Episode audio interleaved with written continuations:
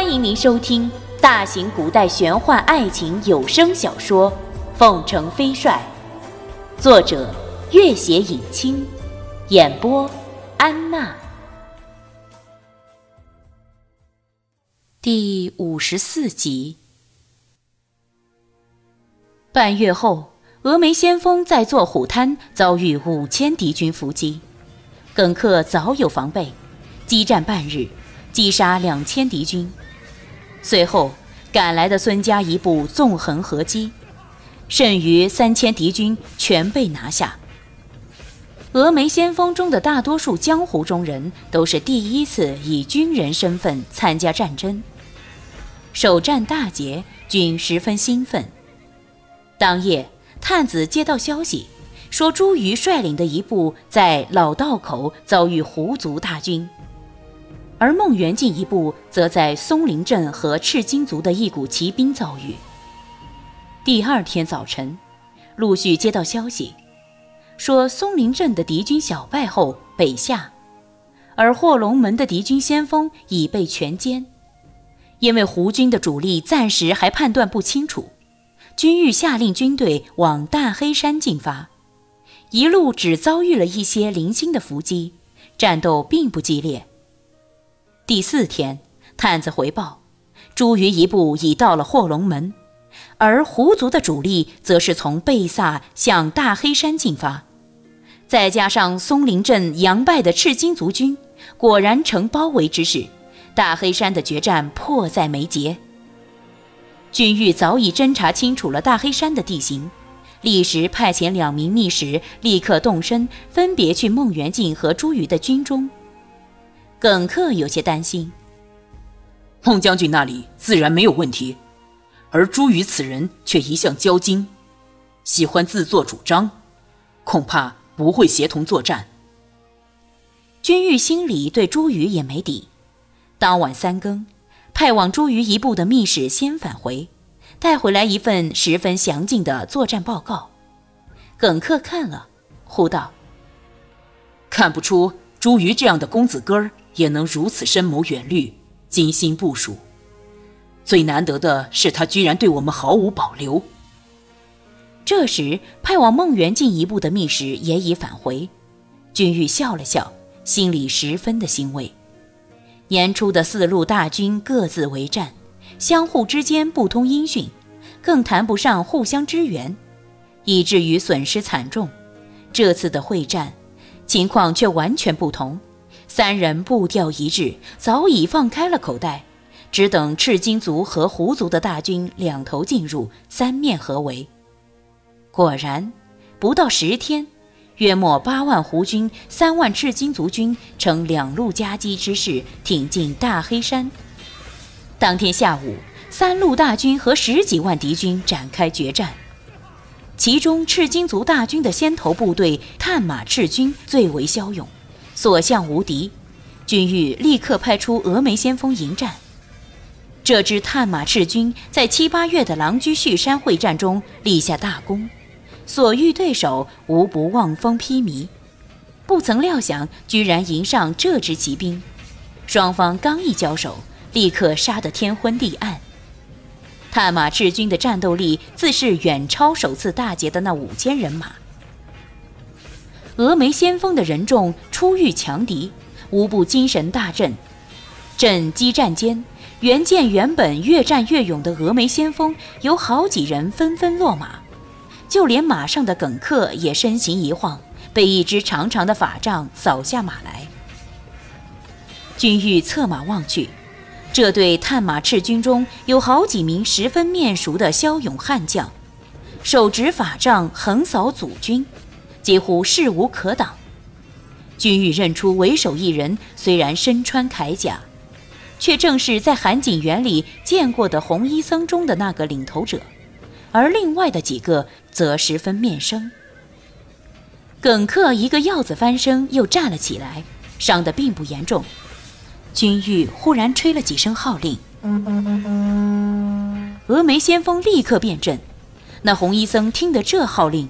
抬头看到了君玉，忽然大喝一声，正要冲上来，只听得身后一阵马嘶，峨眉先锋已大占上风，他带领的那队探马赤军一时间人仰马翻，完全溃散。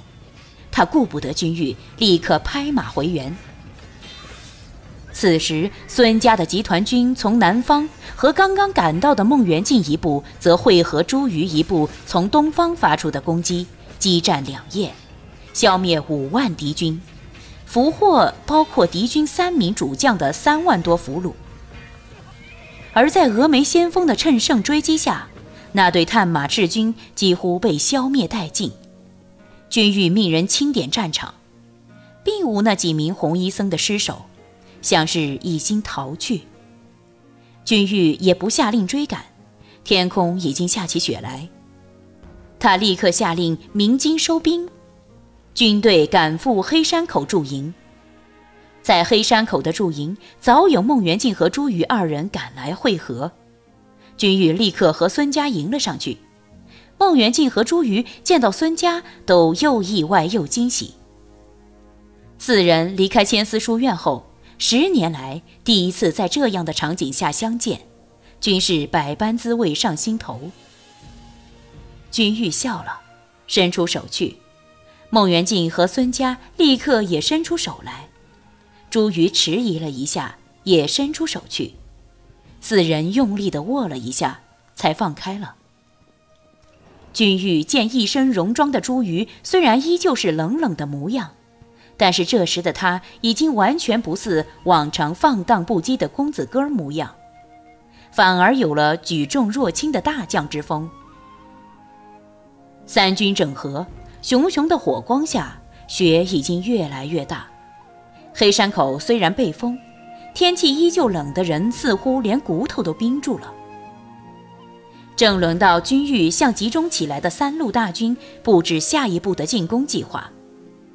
孟元敬和朱瑜不由自主地向三路大军看去，只见雪花飘飞中，除了凤凰军外，其余两部人马十有八九都在瑟瑟发抖，甚至步伐冷得弯腰驼背，甚至轰然倒地者。而反观凤凰军，虽然也冻得满面通红，却一个个精神抖擞，笔直站立，显然是训练有素。孟元敬一向治军严谨，但是所带之兵是齐小文的旧部，也来不及训练。他自存，即使去年自己亲自训练的那支嫡系，也未必及得上凤凰军，心里大感佩服。尤其是朱瑜，他第一次领军打仗，虽然获胜，却发现自己所带之兵和凤凰军的差距不可以道理计。要以这样体能的军队对抗常年生活在冰天雪地的赤金族和胡族大军，此次获胜简直是靠运气。这时，军玉已经下令大军生火做饭，就地驻营歇息。凤凰军和各部军医协助救援另外两部一些冻伤者。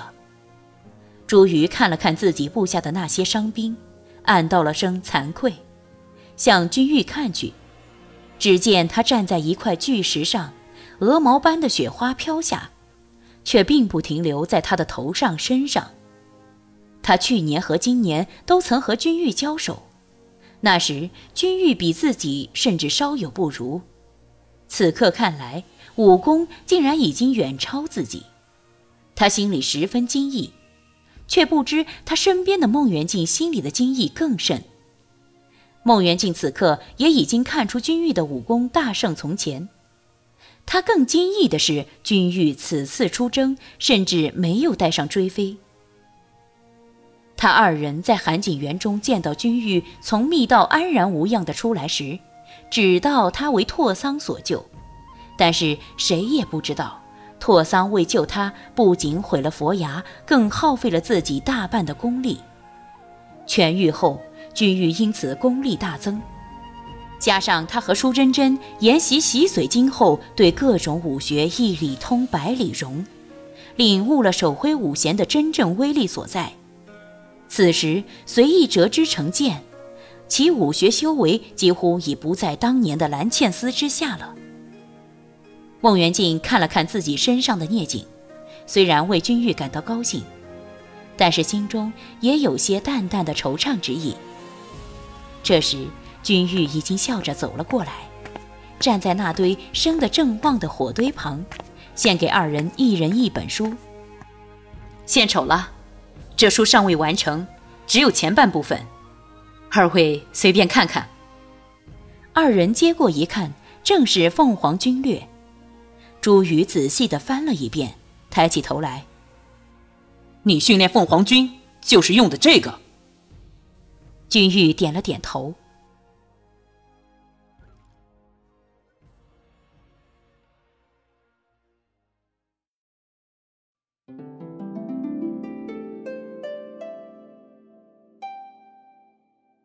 本集播讲完毕，感谢您的关注与收听。